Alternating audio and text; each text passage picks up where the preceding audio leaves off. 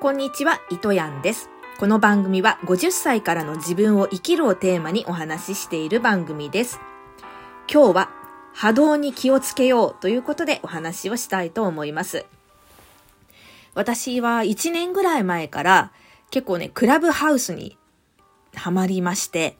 その頃聞いて、よく聞いていたのが書道家の武田総雲さんだったんですね。で、彼は書道家でありながら、えっと、絵も描きますし、本も出版されていますし、もう何冊も。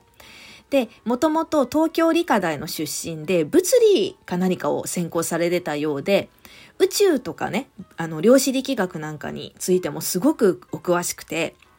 で、自分の、なんていうの、宇宙の本当専門家たちみたいなのを集めて、こう、チームを作ってね、今でも定期的にこう、論議とかしているらしいんですよ。そういう何？そっちの方面でトップの人たちと対等に話せるっていうのもすごいなって思うし、で、その私はなんかその宇宙の法則とか量子力学的なところが、あ、同じなんだなっていうので興味を持ってすごいね、もう本当に聞き漁ってました。クラブハウスも片っ端から聞いていたし、YouTube も過去の動画とかうわーって聞いてたし、インスタライブやってると思ったら聞きに行ってたし、で、本当にね、楽しかったんです。で、彼はなんかそんなに力んでる感じでもなく、とにかく感謝が一番大事っていうことと、今、今、今の連続なんだから、今を味わわなくちゃダメだよっていうことを、そういうことしか言ってないわけ。もう本当にシンプル。幸せっていうのはお金とかそういうことじゃない、ないっていうこととか、も話されてたのね。で、丁寧に生きるっていうことは、例えば本当に、あの、洗濯機のボタン一つ、スタートボタン押すのにも、丁寧に。タオルにも、タオルとこう、顔が触れ合った時の瞬間とか、その柔らかさとかを感じるとか、そういう今、今、今を感じて感謝するっていうのが大事だっていうことをよくおっしゃっていたわけ。で、感謝っていうのは、エイブラハムで言うところの、あの、思考、感情の24段階かなの中の一番トップなわけ。とにかく波動が一番いい、エネルギーが高いっていう状態なのね。感謝している状態っていうのが。そこも私の中ではすごくリンクしていて、なんかその、孫さんの話を聞いてる時間っていうのは、すごくね、なんか心地よかったんです。嫌なエネルギーとか嫌なオーラとか、そういうのを全く感じない、フラットな、穏やかな空気が流れてるなっていう感じでよく聞いていたんですね。で、あの、クラブハウスって朝の時間がすごい活発なんですよ。あの、ルームが。結構学びになるルームが多くて、本当に同じような時間帯にやってるから、どれを選択しようかっていうのが迷うところなんですけど、去年の秋に私は0秒思考の、えっ、と、赤羽裕二さんの、えっ、と、0秒思考っていうメモ書きのね、ルームを見つけて、そこでもう毎朝欠かさず、えっ、と、10枚メモ書きをしているんです。で、それも自分にとってすごい、あの、いい時間なので、しかも土日も休まずやっているので、なんとなく自分の中の習慣となっているわけ、そのルームが。で、その後じゃあ8時からは私は耳ビジっていうルームを聞いていたのね。耳で読むビジネス書っていうので、それをずっと聞いていたんだけれども、ある時期から、えっ、と、朝8っていうね、YouTube の番組に私は変えちゃったんですよ。それが、あの、えっ、と、百田直樹さん、作家の百田直樹さんね、あの、海賊と呼ばれた男ととか、えっ、と、ゼロ戦のことを書いた、永遠のゼロとかを書かれた、もう超、ね、有名なトップの作家さんなんだけど、彼は歴史とかにもすごく強くて、日本史の本とかね、日本国旗っていう本も出されてるし、政治とかに関してもすごく詳しいので、なんか、有本さんっていう女性の方と一緒にその朝八っていう番組を始めてやってるんだけど、えっ、ー、とね、その彼らっていうのが、えっ、ー、と、保守派って呼ばれてる人たちで、安倍さんが大好きで、この、なんていうの、憲法とかも守っていきたいし、っていう派なんだよね。あの、左翼と右翼で言うんだったら、右の方なんですけど、で、私最初なんか右翼っていうとさ、なんか、外戦車って言うんだっけ？神社とか、あの、皇居近くにいる、行くとさ、軍歌を流してなんか、すごい迷惑行為みたいなことをやってるのが右翼みたいな風に感じてたんだけど、なんかそう、全然私のイメージ全然違ってたみたいで、なんか、とにかく日本が一番みたいな感じ。なんかトランプさんがさ、アメリカファーストとかって言ってるのと同じで、言っていたのと同じで、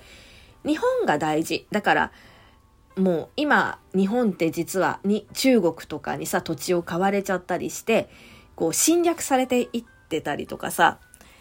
なんかいろいろこのコロナの3年間とかで、あの、日本の闇とか世界の闇とか、そういう、まあ都市伝説と言われちゃったらそれまでかもしれないんだけど、そういうのとかも聞いていたから、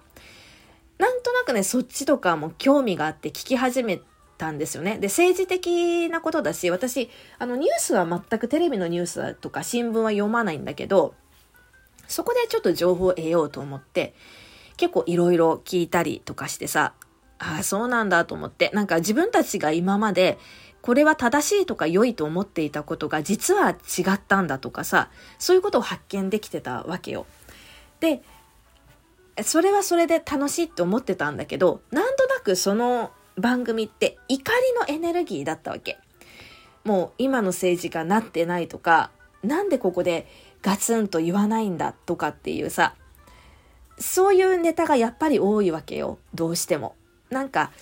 うん、いい話とかっていうのはほとんどもう皆無に近くて、でも日本で起きてること、世界で起きてることこんないろんな矛盾とか、こんなことが、真実はこうだよっていうゲストも呼んで、この、本当にその第一人者のしっかりと取材とかをしている方たち、誰かがこう言ってましたとかっていうんじゃなくて、自分でちゃんと情報を得て、自分からこう発信してるような人たちの情報だから、すごいね、自分自身は勉強になっていたんだけど、いたんですよ。で、ある時、ふって思ったの。なんかでもこの子の番組とか見ていると、朝がすごく嫌な気分になると思ったわけ。エネルギーがすごい怒りのエネルギーに満ちてるなと思って、な私このままここにはまっていたら、自分自身ね、全然イライラとかしてないし、あの、そんな怒りのエネルギーを発しているつもりはないけれど、このままここのエネルギーにの中にいたら、自分もイライラとか、こう世間に対してね、こう失望したりとか、なんでこんななんだみたいな怒りのエネルギーを発してしまいそうで、やっぱね、抜けたんですよ、そこ。最近やめたの。で、違うまたね、耳ビジ、同じ時間なんですよ、ちょうど耳ビジと、その、朝8っていうのが8時スタートなので、で、やっぱり耳ビジに戻ったわけ。そうするとやっぱりさ、そこはみんな、こうビジネスとかなんか人生を良くしていきたいなとかっていう気持ち、あの、ビジネス書を読んで朗読してくれるので、そこでみんながこう、あの、意見のシェアとかもしたり、あと著者さんのお話も聞けるから、空気がすごいいいんですよね。このエネルギーとか波動とかが。で、ああ、やっぱり自分のいるべき場所とかいる場所っていうのは本当に注意していなくちゃいけないなっていうふうに思ったんですよ。なんかそこまでね、ストイックにあのやる必要はないと思うんだけれども、やっぱり自分がどこにいる、うんと、どこのコミュニティにいるかとか、どういうエネルギーを日々浴びているかとか、そういうのって本当にあの大切だと思って、あの、たったのさ、数時間ぐらいの積み重ねだと思うんですよ。一日にしたらね。でも積み重なったら、すごく大きな違いになってくると思うんですよね。なんかやっぱりさあの怒りの中にいたらその中にこう埋もれてしまったりとかするしみんなでゴーゴーみたいなさみんなでこう良くなっていこうみたいな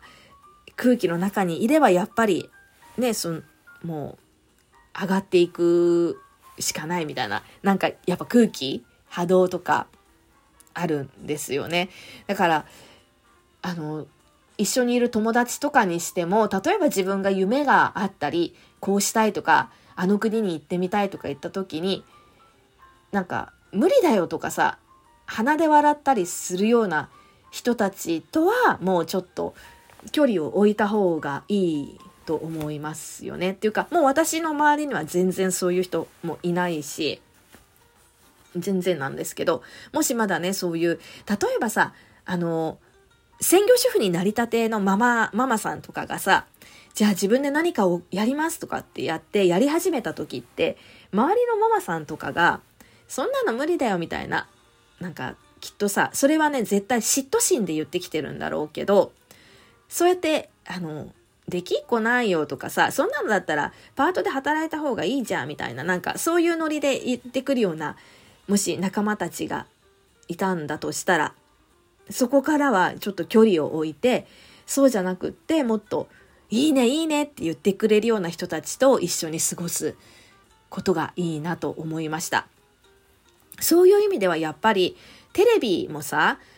なんかニュースって本当に嫌なニュースばっかりじゃん。多分嫌なニュースじゃないと見ないんですよね。なんか人の芝生はみたいな感じなところっていうか人の不幸が楽しいみたいなところちょっとあるからなんかニュースもあの多分いいエネルギーじゃないと思うんです私嫌なニュースばっかりなので。だから自分が見聞きするもの全てにおいてちょっといい波動っていうのを意識してこう取り入れてみたらいいんじゃないかなというふうに思いました。今日も最後まで聞いていただきありがとうございました。では。